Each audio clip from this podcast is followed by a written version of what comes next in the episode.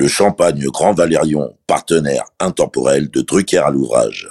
L'abus d'alcool est dangereux pour la santé, à faire pétiller avec modération. Bonjour, c'est Michel Drucker.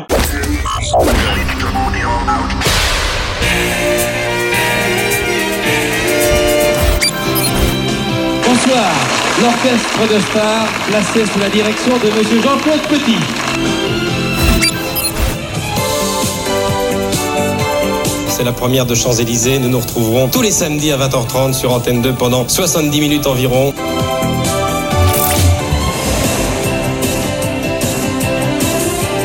Mylène Farmer. Mesdames et messieurs, nous sommes heureux de vous offrir une demi-heure avec Madonna.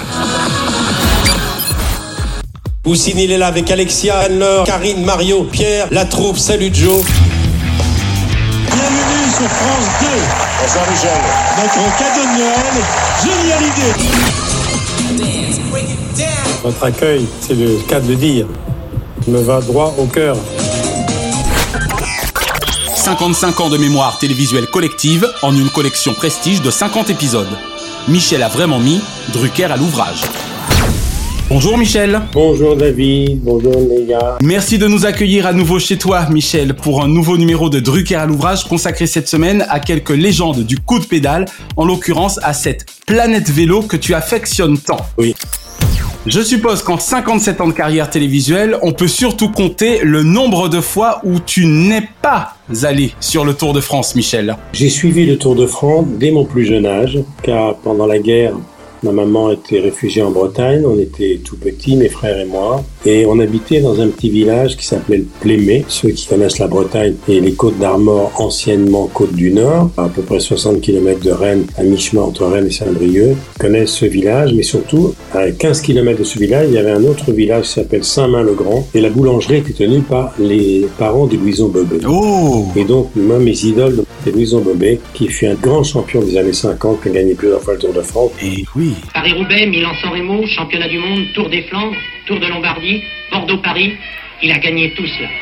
En 15 années de compétition, Louison Bobet est devenu le personnage le plus populaire du sport français. C'était l'idole de tout un pays. Il avait un frère qui s'appelait Jean, qui était un bon coureur, mais lui était une star énorme. Donc voilà, mon amour pour le vélo, c'est la Bretagne, la Normandie. Ce qui fait que la, la Bretagne est terre de cyclisme, c'est que pendant très longtemps, il y avait des, des, pèlerinages dans presque tous les villages. Donc s'il y avait pèlerinage, il y avait la fête. S'il y avait la fête, il y avait la course de vélo. La Normandie avec Jacques Anquetil. Ce qui me ferait plaisir, c'est d'acheter une ferme en Normandie et de vivre euh, tranquillement à l'abri. Le sport cycliste, beaucoup trop dur pour courir pour des médailles. Et puis la Bretagne, ça a continué avec euh, Bernard Hinault. Bernard Hinault, euh, j'ai 67 ans. Et puis je suis né à Ifignac, dans la baie de Saint-Brieuc. Et puis le Tour de France, je l'ai toujours suivi comme suiveur et comme commentateur pendant deux ans. Cette année, l'étape a lieu le 16 juillet. Pourquoi? Parce que le 16 et le 17 juillet, Christian vous dira ça mieux que moi, le Tour est dans l'Ain. À l'époque où Greg LeMond a gagné le Tour de France, deux années de suite, c'était dans les années 90. Et j'en garde un souvenir ému. J'imagine. Alors précisément, tu faisais référence à quelques noms il n'y a pas si longtemps, on va revenir sur toutes ces légendes, mais si nous commencions par parler de tes souvenirs du plus grand cycliste français aux côtés de Louison Bobet ou Jacques Anquetil, savoir Bernard Hinault. Alors Bernard Hinault, c'est un agriculteur au départ. Ils ont tous un point commun, la plupart, sont des gens qui viennent de la campagne. Eh oui, des terriens. Oui, ils sont des terriens, sont des provinciaux. Ouais. Les Parisiens ne souffrent pas comme les Provençaux sur un vélo, probablement. On constate qu'il y a de plus en plus de cyclistes. On a passé il y a quelques jours le cap du million de cyclistes qui passaient sur euh, Rivoli. Même s'il y a beaucoup de vélos maintenant qui circulent dans Paris, oui. en raison de la mode écolo, c'est une bonne chose. Je m'appelle Eric Calais, j'ai déployé Vélib 1 en 2007 et je vais vous expliquer pourquoi il a cartonné. Bernard Hinault, 5 Tours de France, a été un champion incroyable. On l'appelait le cannibale. Quand il décidait de s'aligner au départ d'une course et qu'il disait je vais la gagner, il a gagné. Il a gagné 5 Tours de France, qui est incroyable. Le blaireau, c'est le surnom de Bernard Hinault. En 1985, il a déjà 4 victoires du Tour de France à son actif. C'était un gars solide qui a fait une deuxième carrière comme ambassadeur officiel du Tour de France, puisque dans les 10, même plus que ça, 10-12 ans qui ont suivi la fin de sa carrière, il a été le représentant du Tour de France à l'arrivée pour le, la cérémonie officielle de remise des maillots, la cérémonie protocolaire après chaque étape du Tour. Et Bernard Hinault était là pour recevoir les personnalités. Il était le monsieur Tour de France de l'organisation. Et puis là, maintenant, il a pris sa retraite définitive. Amplement mérité.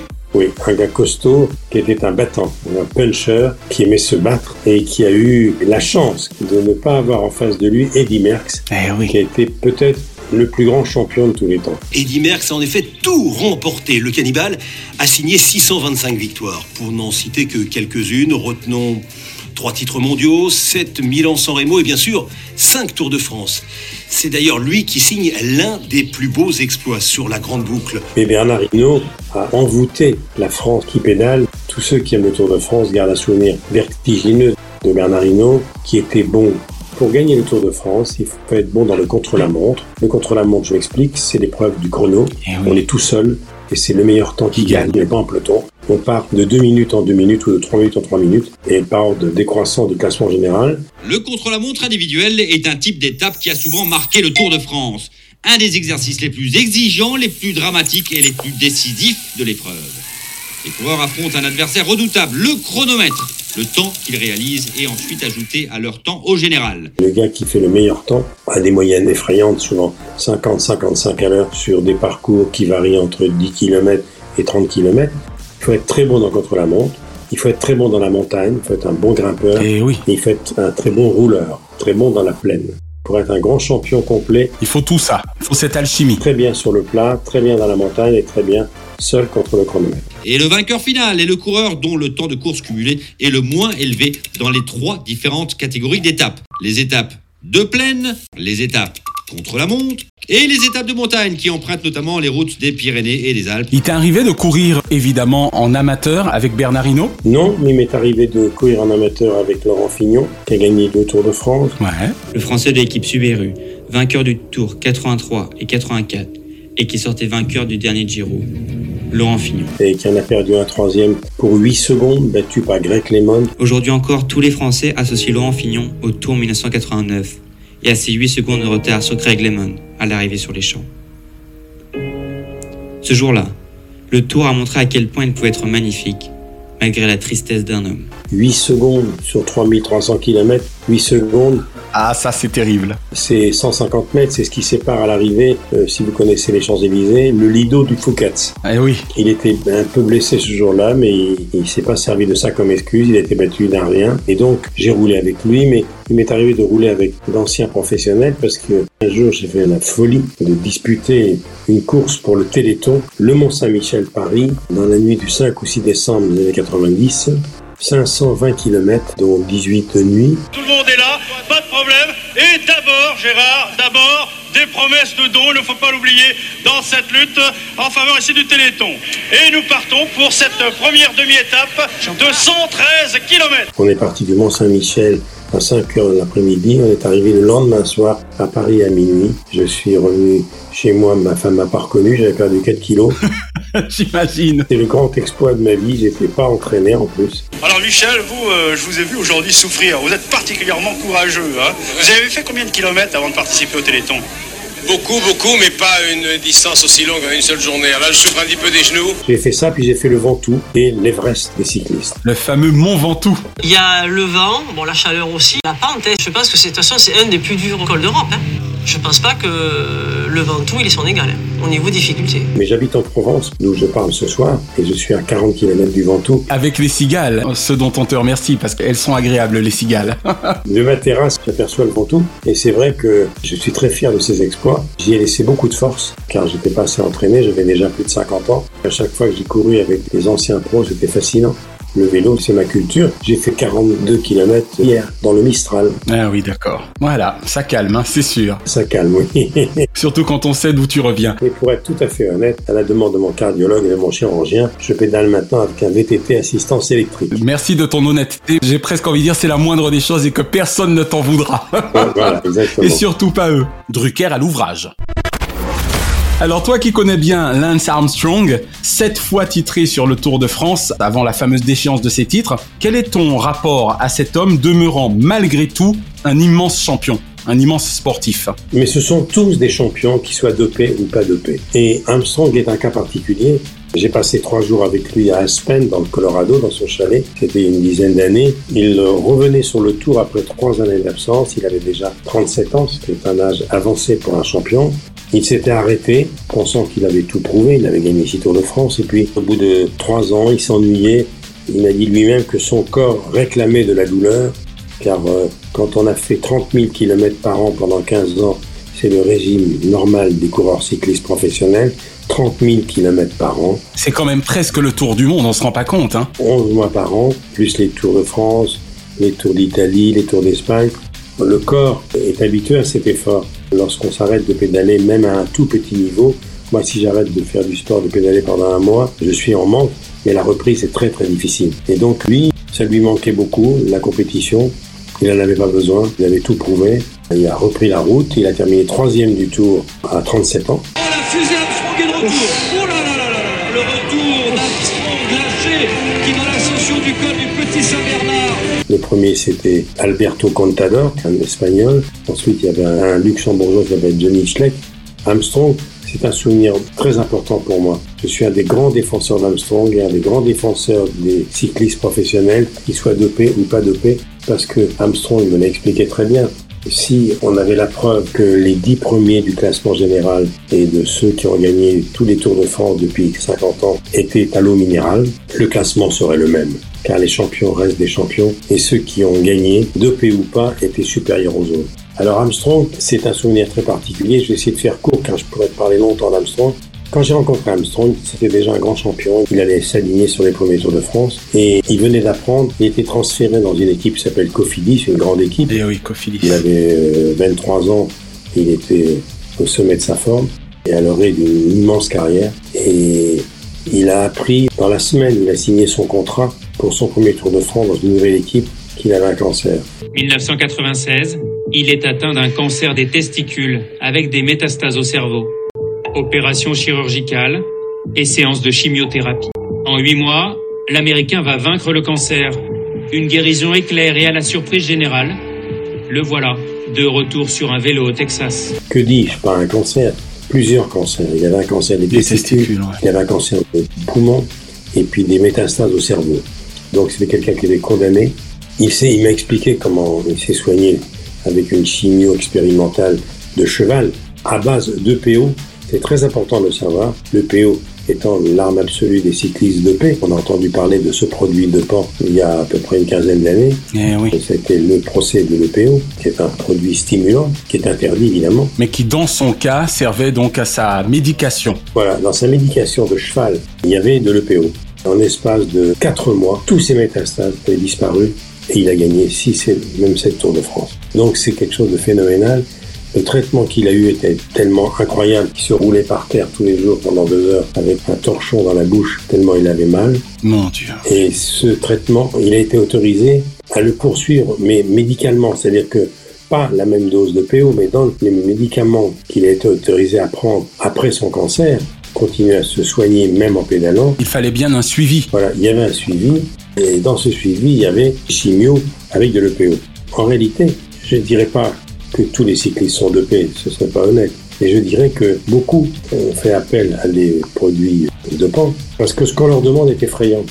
Cette année, ce qu'on a vu sur nos écrans de télévision dépasse l'entendement. Disputé par un froid de canard sous des trompes d'eau, deux étapes, les deux étapes faisaient 400 km les deux avec je sais pas combien de cols dans les Alpes, sous des trompes d'eau avec 4 degrés au sommet des cols et 25 degrés dans la vallée, idem dans les Pyrénées, et vraiment on achève bien les chevaux.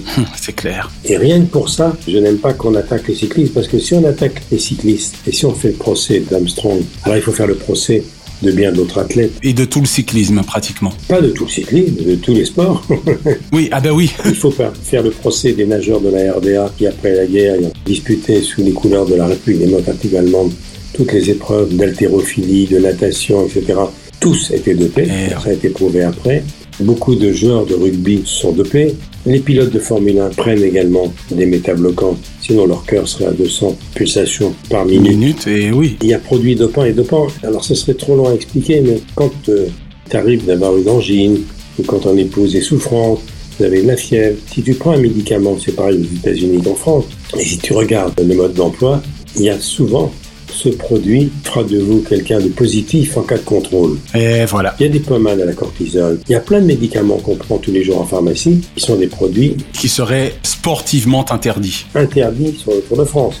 Armstrong n'était pas le seul concerné, toute l'équipe était mise à contribution. Ils se comportaient tous comme de véritables toxicomanes qui ne craignaient qu'une seule chose, se faire prendre. Donc voilà, alors pour revenir à Armstrong, moi ce qui m'a passionné chez lui, c'est qu'il vient d'un milieu très difficile.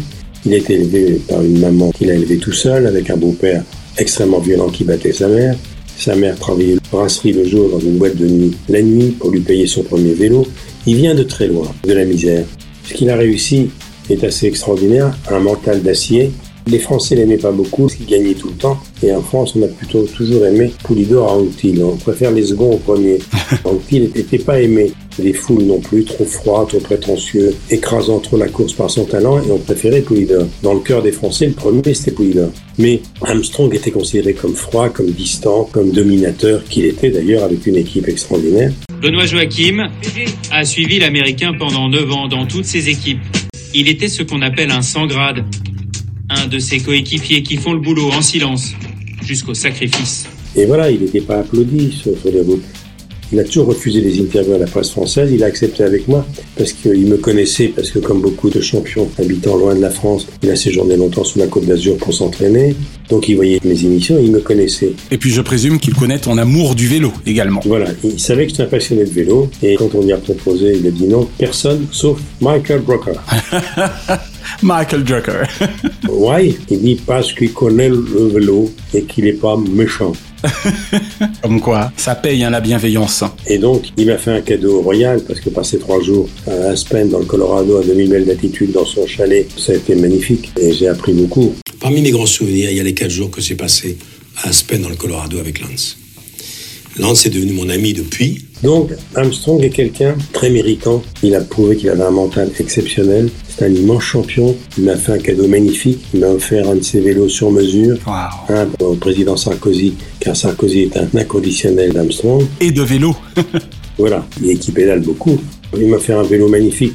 C'est un vélo extraordinaire qui aurait été interdit par l'UCI, l'Union cycliste internationale, parce qu'il pèse, il pesait. Je l'ai vendu aux enchères pour les orphelinats des pompiers du Vaucluse. D'accord. J'ai voulu mettre aux enchères ce vélo, en obtenir Ah, le maximum pour aider un maximum d'enfants. Allez, on commence à 1000 euros.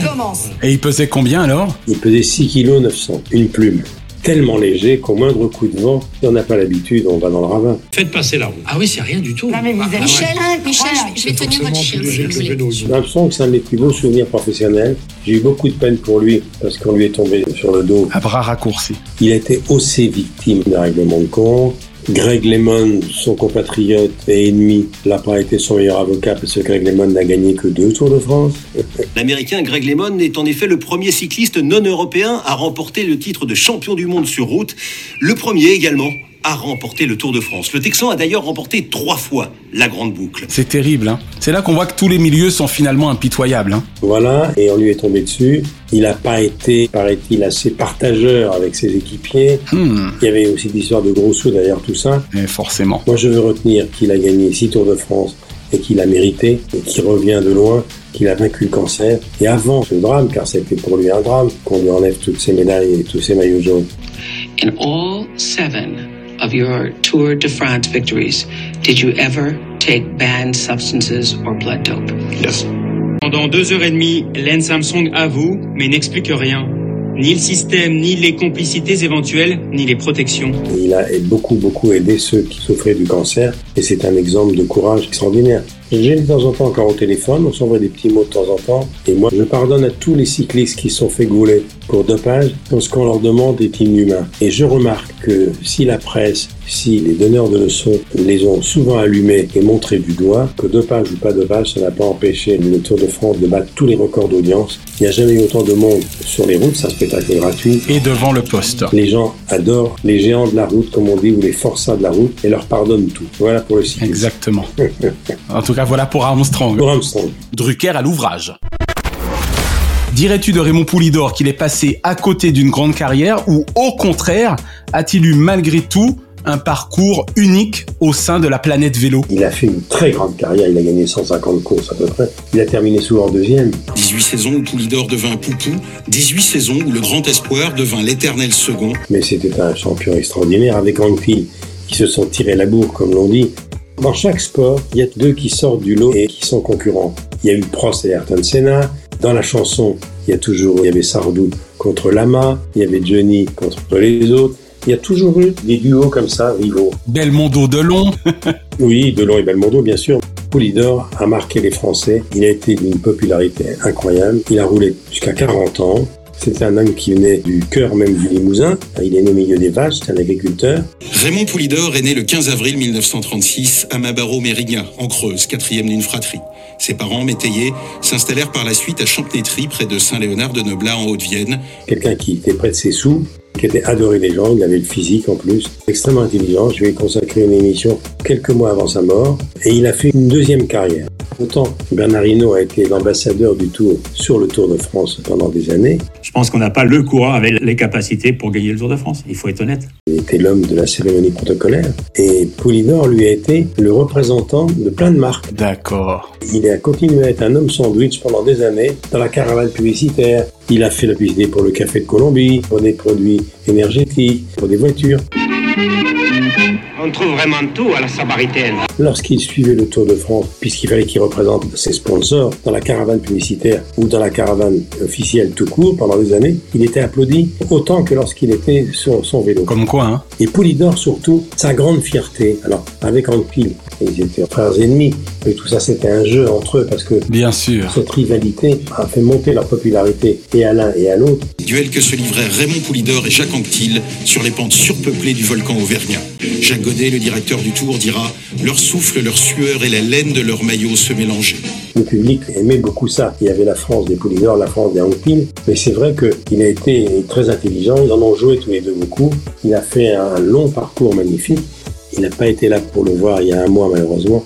Son grand bonheur, c'est son Jean qui est hollandais, qui a épousé donc sa fille. Oui. Van der Poel est un des tout premiers coureurs du monde aujourd'hui. Il s'est aligné dans son premier Tour de France. Il a porté le maillot jaune dans les premiers jours et puis il a quitté le Tour de France très tôt car il voulait disputer les Jeux Olympiques qui chevauchent la fin du Tour. Mais il a été champion du monde. Il est encore champion du monde de cyclocross sur route et champion du monde de VTT, ce qui est rarissime. C'est génial. Il a 22 ans, il pourra peut-être gagner le Tour de France un jour. Lorsqu'il a gagné les premières étapes du Tour, qu'il a porté le maillot jaune, évidemment, on a tous fait référence à Poulidor. Et oui. On a autant parlé de Poulidor que de son gendre. L'index vers le ciel, Mathieu Van Der Poel s'est immédiatement souvenu de l'époque pas si lointaine où Papy Poupou remettait le maillot jaune tous les soirs au leader de la grande boucle. C'est mon premier tour et j'ai réussi à gagner et prendre le maillot en plus, c'est incroyable. Et c'est vrai que lui vengera sans doute son beau-père et sera peut-être un jour premier sur le Tour de France. Qui... En étant un jour numéro un. Et on fera référence à son beau-père tout le temps. Mais Poulidor, c'était une merveille de gentillesse. Intelligent, rusé, comme tous les paysans, un vrai bon sens, qui a mené sa carrière avec une très grande habileté. Une petite anecdote.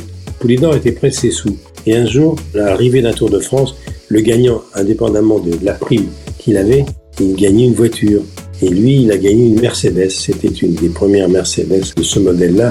C'était il y a à peu près 50 ans. Ouais. Et cette Mercedes était considérée comme la voiture la plus solide du monde. Et il a battu un record. C'est que sa Mercedes est toujours exposée à Stuttgart dans l'usine Mercedes, dans le showroom, car il a fait 850 000 km avec sans lever le capot. Ah, sans lever le capot en plus. Oui, sans lever le capot, rien. C'est incroyable. Et il a changé les plaquettes de frein, qui était la démonstration que la Mercedes était à l'époque la voiture la plus solide du monde. Et Mercedes est allé un jour le féliciter. Ils sont venus pour le remercier, lui offrir une nouvelle Mercedes, le nouveau modèle. Et vu ce que tu nous décris de lui, il a dû regretter son ancien modèle. Voilà, exactement. Il a dit, mais je veux quand même garder mon ancien modèle. Vous me rendez mon ancien modèle. Poulidor était un garçon magnifique. Petite anecdote, comme il était près de ses sous et tout le monde le savait, y compris Anctil, tous les ans il y avait un dîner où Anctil et Poulidor se réunissaient et réunissaient leurs équipiers de leurs équipes. C'était un grand dîner. Une fois c'était Anctil, une fois c'était Poulidor qui invitait. Et à chaque fois que c'était Poulidor, quand l'addition arrivait, Poulidor disait à Jacques Bon alors on partage comme d'habitude. Excellent. ah, c'est des anecdotes magnifiques. Mais Poulidor Anctil, c'était magnifique. Ah oui, bien sûr. Tu faisais le comparatif dans leur rivalité amicale avec Anctil. Donc quelle place justement ont Jacques Anctil et ses cinq victoires, dont on le rappelle quatre consécutives, dans ton cœur de fan de la grande boucle? Anctil, c'est un seigneur. Anctil, comme copie, était magnifique sur le vélo, assez glacial, très peu démonstratif. Il était euh, plutôt introverti et que face aux médias, il n'avait pas cette bonhomie que pouvaient avoir certains. Lui aussi venait de la campagne, de Haute-Normandie. Il était jardinier, agriculteur. Il s'occupait de sa ferme, de ses vaches. Dès qu'il avait fini le Tour de France, il remontait sur son tracteur. Il aimait surtout la nature. La nature, les animaux, sa forêt, ses plaines et ses terres. Et Anctil, c'était un personnage hors norme. Gagner les Tours de France dans l'épreuve contre la montre, seul, face au chrono, c'était le meilleur, un des meilleurs de tous les temps. Il était moyen en montagne, il n'était pas largué, il s'accrochait, mais dans le contre-la-montre, il faisait la différence. Anctil est resté dans les annales parce qu'il avait une vie très compliquée, une vie personnelle, une vie, une vie privée assez houleuse. Alors il va falloir suivre. Écoutez bien parce que tout ça est authentique, j'en ai été le témoin. C'était un séducteur et Anctil avait épousé la femme d'un grand médecin de Normandie, Jacqueline, qui était une jolie femme. Sa femme avait une fille, donc une belle fille. Il faut suivre parce que tout ça est vrai et hallucinant. Il a fait un enfant à la belle fille, première chose. Eh oui, elle demande à sa fille de porter le bébé de son mari. Elle se dit en fait que, que, disons, pour avoir un enfant au plus près d'elle, quelque part, ça devient comme une évidence pour elle. D'accord. Jusqu'ici, je suis. Ensuite, son beau-fils, il avait également un beau-fils, a eu une petite amie. Il a également fait un enfant à la petite amie. Il faut suivre tout ça. Bon. On est d'accord que jusqu'ici, il n'a toujours pas fait d'enfant à la femme en question, en revanche. Hein non, non, non, déjà à un certain âge. Quand il est mort, Robert Chapat, qui était un des grands commentateurs cyclistes, qui avait été cycliste lui-même, très grand commentateur de vélo à la télé, un de mes professeurs avec Roger Coudert et Léon Zitron, Robert Chapat m'a dit, tu sais, Jacques est très malade, il va mourir, il avait un cancer. Comme il t'aime bien, ça lui ferait plaisir que tu viennes le voir. Je vais le voir à l'hôpital, 15 jours avant sa mort. Hein. Il était mince comme un fil, maigre, maigre, maigre, il avait un cancer du foie. Et dans l'antichambre, dans le couloir de l'hôpital qui menait à sa chambre, il y avait ce qu'on appelait des hommes de bien en Normandie dans les années 50. C'est-à-dire des notaires, avocats, etc. D'accord. Il y avait trois ou quatre notaires qui étaient là. Et on m'avait dit, ce sont les hommes de bien de Jacques Anquetil qui viennent essayer de démêler le testament avant sa mort.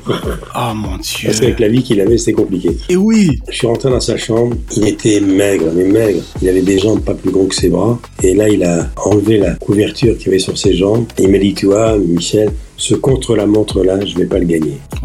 Et Maître Jacques nous a quittés euh, le 18 novembre 1987, foudroyé par un cancer. Et Poulidor a eu un mot magnifique quand il est venu le voir. Il dit, bah, tu vois, là encore, je vais terminer deuxième. Waouh. Et c'est vrai qu'il y a d'abord Jacques Anquetil qui est mort et Poulidor est mort après lui. C'était un garçon magnifique, Anquetil, d'une beauté sur le vélo.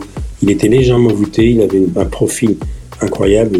Son corps pénétrait dans l'air comme une fusée. Il a battu le record de l'heure, car il y a un record de l'heure sur un vélodrome, c'était au Vigorelli. Il avait battu le record de l'heure, 55 km et des poussières dans l'heure. Ah ouais, c'est incroyable. Est-ce que vous imaginez ce que c'est? Même avec mon vélo électrique, j'arrive pas. Quelle était ta vitesse de pointe au meilleur de ta forme? Au meilleur de ma forme, il m'est arrivé d'atteindre 65 km en descente, ce qui était beaucoup, et vitesse Ouais. de pointe sur le plat, 45 km, mais pas très longtemps. D'accord. Oui, mais enfin, c'est déjà pas mal. Rappelons que tu n'es pas un professionnel, justement, du cyclisme. Non, je suis un amateur de cyclisme, triple ponté, avec un triple pontage. Drucker à l'ouvrage. On parlait de Louison Bobet par rapport à ton enfance, et selon moi, temporellement, il eût été compliqué pour toi de bien le connaître. Donc, je pose quand même ma question. Est-ce que le gamin Drucker a eu le temps d'admirer Louison Bobet? Mais visiblement oui, alors. Oui. Et je l'ai pas vu courir parce qu'il avait terminé sa carrière. D'accord. Il a fait une reconversion exceptionnelle. Les deux plus belles Oui. reconversions de l'histoire du sport mondial, c'est Louison Bobet et Jean-Claude Killy. Car Louison Bobet, c'est lui qui a créé le centre de thalassothérapie de Quiberon que le monde entier connaît. Il s'est reconverti dans l'hôtellerie. C'était un des premiers ex-champions de devenir Homme homme d'affaires, d'affaires. oui. Il pilotait lui-même son avion. L'aviation, c'est la seconde passion sportive de Louison Bobet. N'est-ce pas d'ailleurs un autre moyen de conquérir Et le centre de Quiberon, qui a été racheté depuis, qui a changé de propriétaire et de groupe, demain, et reste encore un des centres uniques au monde de thalassothérapie euh, au bord de l'océan en Bretagne. Le centre s'est appelé Louison Bobet longtemps. D'accord. Ce mode de locomotion était d'ailleurs devenu nécessaire à Louison Bobet, président directeur général de l'Institut de thalassothérapie de Quiberon, et président directeur général d'une société d'engineering implantant des instituts de thalassothérapie du même type que le Quiberonnet dans le monde entier. Son frère, qui était un journaliste brillant, qui a écrit dans Le Monde, un homme de plume brillant, qui a couru le Tour de France également, qui idolâtrait son frère Louison, qui n'a pas fait la même carrière. Mais Louison Bobet, il avait une particularité, c'est que d'abord il était très séduisant, toutes les femmes étaient folles de lui. Tous ceux qui font du vélo, qu'ils soient amateurs, petits coureurs du week-end, de promenade ou champions de haut niveau, la blessure à la selle, c'est ce qui est le plus redoutable. Et Louison Bobet avait un problème, il était souvent blessé à la selle. Il était blessé au périnée et il a beaucoup souffert de ça. Et d'ailleurs, petit détail pour ceux qui ne connaissent pas le vélo de haut niveau, à l'époque où il n'y avait pas encore de selle aussi sophistiquée que maintenant, les selles, notamment les, les Brook, étaient des selles en cuir très dur, ouais. n'étaient pas des selles très importantes au niveau de la surface. Quand on était blessé, la selle, c'était une grande souffrance. Souvent, on était obligé d'abandonner. C'est une des raisons pour lesquelles Fignon a perdu son troisième Tour de France d'une poignée de secondes face à Greg LeMond. Eh oui. Il avait une blessure à la selle. Il avait l'équivalent d'un œuf de pigeon, un abcès à la selle. Aïe, aïe, aïe. Le jour même du contre-la-montre de la dernière étape qu'il a mené aux Champs-Élysées. Mais Laurent souffre également depuis deux jours d'une blessure à l'entrejambe. Pédaler avec cette blessure est déjà difficile. Mais alors terminer le tour avec, c'est un véritable calvaire. Il avait 50 secondes d'avant au départ, il en avait 8, secondes de retard à l'arrivée. À l'arrivée, il pédalait pas en ligne, il pédalait un peu de travers tellement il avait mal. Et détail terrible, moi qui l'ai suivi dans cette dernière étape, on voyait le sang qui coulait le long de son cuissard et qui tombait sur, le, sur la chaîne du pédalier. Aujourd'hui encore, tous les Français associent Laurent Fignon au Tour 1989 et à ses 8 secondes de retard sur Craig Lemon à l'arrivée sur les champs. Les coureurs font preuve d'un courage, ils reculent les limites de la souffrance, on n'imagine pas. Et donc Bobet avait ça. Louison aime sa Bretagne, il ne peut se passer d'elle, et nulle part ailleurs il n'aurait pu recouvrer ses forces et sa quiétude morale, sans lesquelles ce lutteur considérerait qu'il est un homme fini. Et vous savez ce qu'à l'époque les coureurs mettaient pour essayer d'amortir tout ça? Ils mettaient un beefsteak cru. D'accord. Ah oui, décidément, le coup de la viande ne marche donc pas que pour les danseuses alors. Non, non, ils mettaient dans leur cuissard, petit détail important, lorsqu'on fait du vélo sérieusement, il faut pas mettre de sous-vêtements. Il faut mettre un cuissard avec une peau de chamois très épaisse sur laquelle on met du cétavlon ou on met une crème adoucissante. Ah, le fameux cétavlon. Ben, le cétavlon marche toujours. Hein.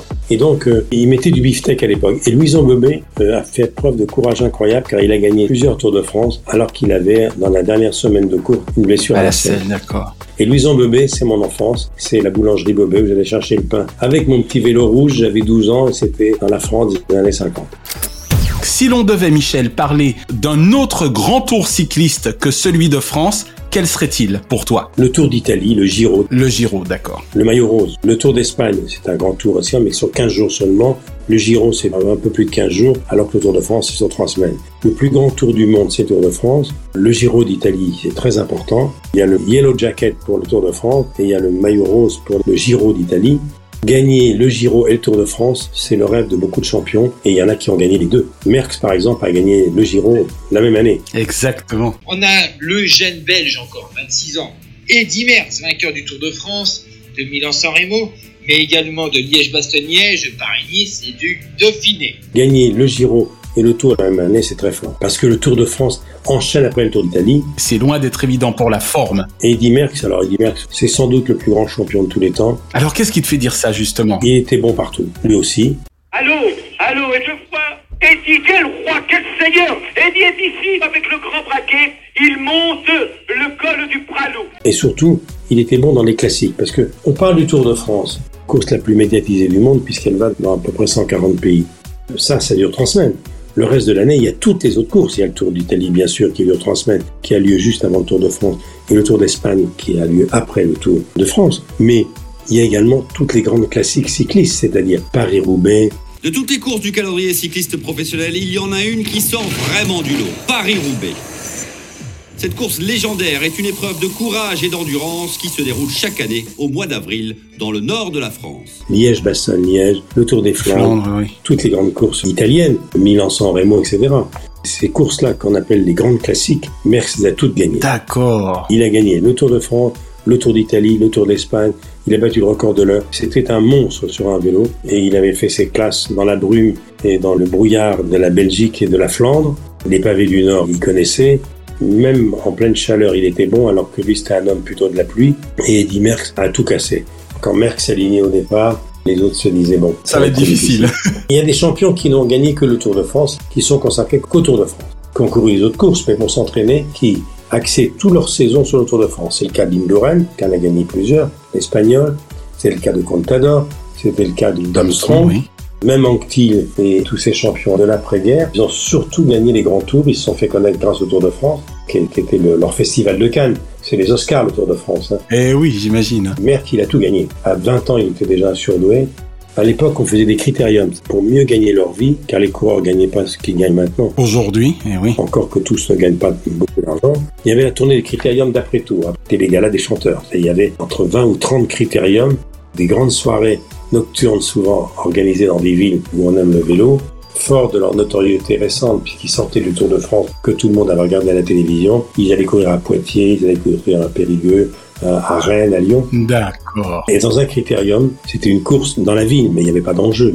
C'était pas pour le palmarès. C'était médiatique et financier. Voilà, c'était Gala Blois avec Eddie Merckx, avec Anquetil, Poulidor. Ils étaient payés pour venir courir pendant une heure et demie devant toute la ville qui était là, qu'ils avaient vu quelques jours auparavant dans le Tour de France. D'abord, c'est quoi un critérium? C'est une sorte d'exhibition, en général en centre-ville, euh, qui est très petit. Il y a beaucoup de tours, il n'y a pas énormément de kilomètres, et il y a régulièrement des primes euh, tous les 5, 10, 15 tours. Et dans un critérium, c'était à Blois, il a fait une chute sur des pavés. Il a eu mal au dos, il s'en est jamais remis, Merckx. Il n'a plus jamais gagné de grandes courses après cette chute. C'était en fin de carrière. Aïe, aïe, aïe. Il a toujours eu un problème de dos qui l'a handicapé, mais il avait fait avant une carrière éblouissante. Il y a encore des jeunes coureurs belges qui arrivent, mais tous rêvent d'égaler Merckx. Drucker à l'ouvrage. Julien Alaphilippe est-il selon toi le futur héritier de Bernard Hinault? Alors, c'est lui qui se rapproche le plus. D'accord. C'est un puncher, c'est un gars qui a du panache. Pour l'instant, il n'est pas capable de gagner le Tour de France parce qu'il n'a pas l'équipe qu'il faut. Parce que pour gagner le Tour de France, non seulement il faut être bon partout, comme je te l'ai dit tout à l'heure, il faut être un bon rouleur sur le plat, dans la plaine, avec le vent. Il faut être bon dans la montagne et bon face au chronomètre. Mais il faut avoir une équipe costaud. Il faut avoir une équipe où il y a également des bons rouleurs, des bons grimpeurs qui vous abritent du vent, qui vous servent de locomotive dans la montagne. Et ça, pour l'instant, il n'a pas ça, Julien Lafilippe. Mais il est champion du monde. C'est bon, ils sont en roue libre derrière, on se regarde. Mais Julien Lafilippe va être sacré champion du monde. Un kilomètre et demi encore, 13 secondes. Ça va tenir pour le français, ça va tenir. Il a gagné une grande course, il a porté le maillot jaune déjà plusieurs fois dans le tour.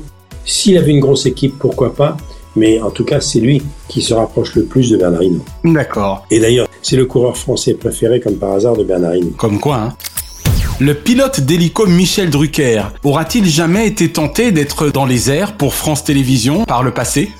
À moins que ça ne soit arrivé et que je ne sois au courant. Il m'est arrivé de faire quelques vols avec les pilotes du Tour. L'un d'eux était mon instructeur quand je volais beaucoup en hélico. Maintenant, je vole plus en hélico. Je suis passé à l'avion sur le tard, mais je suis un petit pilote du dimanche. L'avion va plus vite et plus loin. Mais l'hélico, c'était formidable. Il m'est arrivé d'être dans l'hélico du Tour. C'est magnifique. Avec la boule Westcam. C'est une bonne question que tu me poses parce qu'il n'y aurait pas de Tour de France comme il n'y aurait pas de Paris-Dakar, de grandes épreuves sans images aériennes. Cet avion ne sert sur le tour que pour les images et les sons. On retransmet, on reçoit les images des motos, des hélicos. Et mon rôle, c'est de recevoir toutes les images de la course, les sons de la course, et de retransférer ça à la ligne d'arrivée ou via un point intermédiaire. On enlève les hélicos, il n'y a plus de Tour de France. Et on enlève les avions qui servent de relais au-dessus des nuages, il n'y aura pas Tour de France non plus. Les, prouesses que réalisent les pilotes des hélicos sur le Tour sont vraiment exceptionnelles. Et le caméraman et le gars qui cadre à l'intérieur de l'hélico, qui règle la boule webcam, Les cadreurs, eh oui. c'est extraordinaire. Et j'en profite pour dire que les pilotes des motos et les caméramans qui sont sur la moto et qui descendent l'école à 100 à l'heure avec leur avant de chaque côté pendant trois semaines, c'est aussi une performance exceptionnelle. Chapeau bas, bien sûr, ce sont de vrais cascadeurs. Mais c'est vrai que l'hélico, c'est magique. Quel est pour toi le titre cycliste le plus prestigieux au monde, Michel? Champion olympique Champion du monde ou vainqueur du Tour de France? Le Tour de France. Ah ouais, carrément, j'ai cru que j'allais te piéger, tu n'as même pas hésité. Non, non, vainqueur du Tour de France, c'est phénoménal. Champion du monde, c'est une course d'un jour hein, qui dure 4 heures. Dans un bon jour, un bon champion peut être champion du monde. Le Tour de France, c'est gigantesque. Pour gagner le Tour de France, et même pour être dans les 10 premiers, et déjà pour terminer le Tour de France, c'est une performance pour moi surhumaine. Il y a 185 coureurs au départ, on n'en connaît que 15, ceux qui sont en tête, mais tous sont très méritants. Ce sont les 185 meilleurs coureurs du monde. Qui viennent d'Australie, de Nouvelle-Zélande, qui viennent du Canada, d'Amérique, qui viennent des quatre coins du monde, qui viennent de Slovénie. C'est un Slovène qui gagne cette année encore son deuxième Tour de France à 22 ans. Eh Le Tour de France, c'est le prix d'interprétation. Oui, c'est l'Oscar du meilleur acteur, du meilleur metteur en scène. C'est la Palme d'Or. Ah oui, le Tour de France, c'est inouï. Gagner le Tour de France, c'est on entre dans l'histoire. Voilà. Et depuis que le professeur Agege de l'hôpital Pompidou veille sur toi de bon cœur, à combien de kilomètres t'astreins-tu désormais? Car je suppose que là encore, tu dois faire attention désormais. C'est vrai qu'il y a encore un an, je faisais 30 km tous les jours, ça faisait 150 par semaine. C'est hallucinant. Là maintenant, je ne roule plus qu'un jour sur deux. Promesse faite à mon cardiologue, mais je le répète, avec un vélo VTT très lourd de 23 kg pour bien tenir la route avec assistance électrique, pour pas être dans le rouge, dans les pentes à 4 ou 5%. Et cette année, je vais faire des 30 km tous les deux jours, un petit 100 km, 90 km dans la semaine. Mais je répète, avec un vélo électrique, c'est moins amusant. J'ajoute à ça une demi-heure de rameur. Dans nos métiers, il faut savoir ramer, donc je suis pas dépaysé. Et puis j'ai un vélo cardio quand il fait mauvais, qui pleut, que je peux pas sortir, qu'il y a du vent, j'en fais quand même chez moi. Et puis je nage en plus. En gros, je fais une heure de sport par jour, ce qui déjà est pas mal pour quelqu'un en bonne santé. non, tu crois Mais pour un vieux qui a été opéré du cœur, c'est quand même une performance dont je suis fier. Plutôt fier. Drucker à l'ouvrage. Dernière question, Michel. C'est un peu un piège. En dehors de celle télévision, des planètes vélo et planètes football, laquelle demeure la planète favorite de Michel Drucker? C'était longtemps la planète foot parce que j'ai fait 5 Coupes du Monde comme commentateur. C'était mon premier métier avant de faire du divertissement. Et je faisais déjà du divertissement dans les années 75, 80, alors que je commentais déjà des matchs de foot. Mais maintenant, c'est la planète vélo. Incontestablement d'accord. Pour une raison très simple. J'ai jamais pratiqué le foot, sauf quand j'étais gamin, alors que le vélo, je sais ce que c'est. D'accord. J'ai découvert le vélo, j'avais déjà 40-45 ans. J'ai beaucoup souffert dans l'école, dans la chaleur. Je courais n'importe comment car j'écoutais pas les conseils. Je fonçais tête baissée. En réalité, le vélo, c'est très technique. Ça va rouler contre le vent. Il faut savoir utiliser les pignons et les vitesses. Le vélo, c'est une école de souffrance. Et le vélo, c'est ma passion parce que on retrouve dans le Tour de France tous les paramètres d'une carrière à la télévision. Par exemple, mon Tour de France, c'est 40 dimanches, c'est 40 étapes. Il y a des étapes où c'est plat, il y a des étapes où il y a du vent, il y a des étapes où je suis moins en forme, il y a des étapes où ça monte, Eh ouais. il y a des étapes où ça va très vite, Où ça descend. il y a des étapes où je vole, et à l'arrivée, il faut avoir ou le maillot vert, qui est un maillot du troisième meilleur coureur du peloton, ou le maillot du meilleur grimpeur, Ou le maillot à poids, voilà. ou à poids, exactement. Le maillot jaune n'est pas le seul maillot décerné lors de la course. Le maillot vert récompense le meilleur sprinter de la course. Le maillot à poids désigne le meilleur grimpeur. Le maillot blanc revient au meilleur coureur du classement général âgé de 25 ans ou moins. ou carrément le maillot jaune. Donc, comme je sais ce que c'est que souffrir sur un vélo, c'est pour ça qu'Armstrong a voulu que je l'interviewe parce qu'il savait que je savais de quoi je parlais. Tous ceux qui nous écoutent et qui aiment le vélo, qui pratiquent le vélo, qui aient mon âge, qui soient retraités, qui roulent doucement ou pas doucement, savent que la souffrance sur un vélo, c'est quelque chose de très particulier. Le vélo, qu'on soit riche ou pauvre, célèbre ou inconnu, jeune, très jeune ou très vieux, quand on est dans une pente à 10% dans un col par 30 degrés de chaleur, la souffrance est la même. Et le coup de barre est le même. Un grand champion peut avoir une défaillance parce qu'il a ce qu'on appelle la fringale, une hypoglycémie. Qu'on soit un anonyme, petit coureur du dimanche qui roule à 20 km de moyenne, ou un grand champion, la défaillance, elle est la même. Et voilà pourquoi j'aime le vélo, parce que je sais ce que c'est, et parce que je peux pas concevoir ma vie sans pédaler, et ça m'a donné beaucoup de force et un mental de champion, et c'est grâce au vélo si je m'en suis sorti de mon voyage très douloureux et de mon confinement que je qualifierais d'hospitalier, voyage dont j'ai pensé ne jamais revenir, si je m'en suis tiré, c'est justement grâce au mental que je me suis forgé sur un vélo. Merci Michel pour ces nouvelles et émouvantes télévisions. À la semaine prochaine. Merci à vous deux, merci à toi. Je vais aller me reposer parce que demain matin, j'ai vélo à 8h du matin car il va faire chaud. Chronozone, le temps immédiat. Merci d'avoir savouré Drucker à l'ouvrage avec le champagne Grand Valérion, ou lorsque l'excellence salue l'expérience. L'abus d'alcool est dangereux pour la santé, à faire pétiller avec modération. La semaine prochaine, dans Drucker à l'ouvrage, des femmes d'influence.